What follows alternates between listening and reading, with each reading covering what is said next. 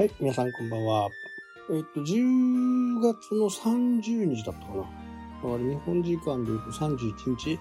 に新しいね、MacBook Pro が発売になりましたね。なかなかいい感じかなというふうにね、えー思ってます。まあ、チップセットがね、M2 から M3 になったと。で、こういうふうにこう、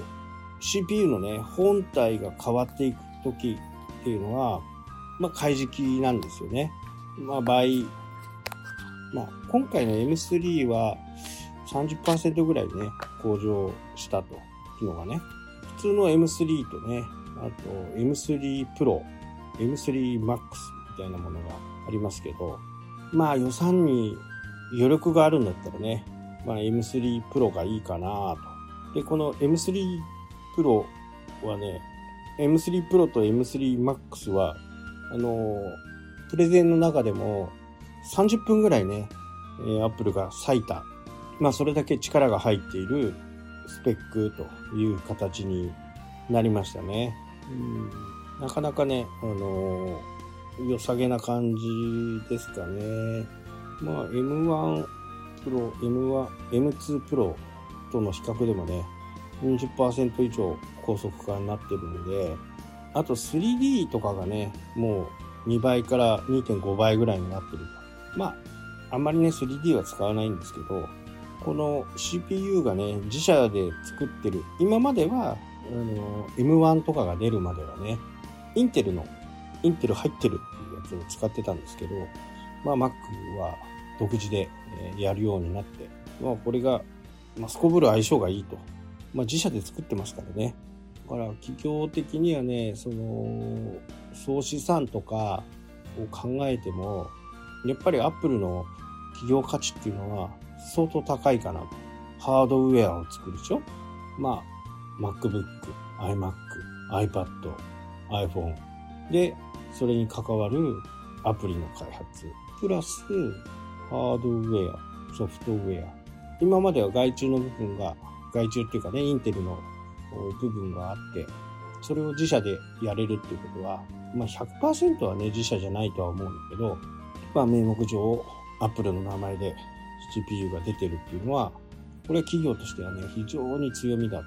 と。で、一方、Google とかね、えー、Facebook とか、Twitter とか、まあ、X とかね、を考えてみると、どちらかというと、自分でコントロールできない部分なんですよ。広告費をもらって、その広告費の収益で成長していく。イメージ的には、まあ、楽天が正しいかどうかわからない。トヨタと楽天みたいなもんですね。トヨタは自分たちの工場で作って、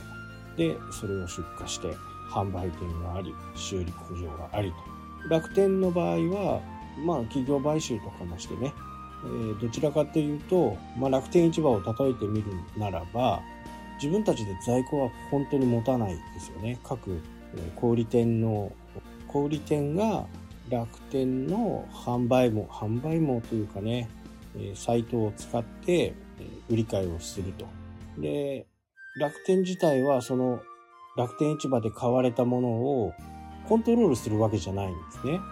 販売手数料みたいのをいただくという形。で、アマゾンは自社工場で、まあ一部違うのもありますけど、自社工場の中に在庫を置いといて、えーそこから発送すると。だから、EC サイト、まあ、ヤフーショッピングもそうなんですけど、こう、自分のとこで倉庫を持たないっていう利点はあると。ただ、えーそれが自分たちでコントロールできないんで、あくまでも加盟店さんが、早く送ってくれるかくれないかっていう部分で、え楽天市場とかヤフーショッピングのね、価値が変わってくると。だから有料店とかね、えーすぐに発送するところっていうのは、比較的上の方に表示されるような、まあそんなインセンティブを与えてるんですね。その企業にとって何がいいのかっていうのはね、やっぱり清楚万別で自分たちがしたいえーことを総合的にできるようになるのが一番いいですけど、とはいえ楽天のようにね、えーまあ今、あ携帯電話の事業がね、なかなかうまく進まないという形で、まあ、やっとプラチナバンドがね、手に入って、まあ、ここからまた吹き返すという形になるんでしょうけど、やっぱり、え、設備投資をして、え、どんどん、こう、基地局を建ててね、それでやっていくっていうのは、やっぱりなかなか難しかったなぁと。費用がね、まあそれ以上自分たちが考えていていたよりも大規模な、ね、赤字のほとんどはモバイルですからね。だからこれは、まあ、今後ね、プラチナバンドが入って、もう少し、えー、回線が安定するような形で、になると、電波も遠くに飛ぶし、回り込みもするし、だから結果的にはアンテナの局地、局がね、少なくて済むっていうのが、このプラチナバンドなんですね。ただ、世の中はもう衛星でつなぐ時代に入ってきちゃったんですよ。当初、楽天も、一番初めはね、電波なんか立てないで、えー、電波塔なんかを立てないでね、衛星でやろうというふうに言ってたんですけど、それはなんか全然進まなくて、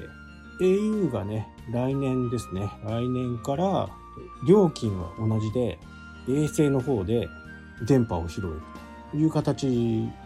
なるようです。まあそうするとどういうことが起きるかっていうと、もう空さえ見えてれば電話がつながる。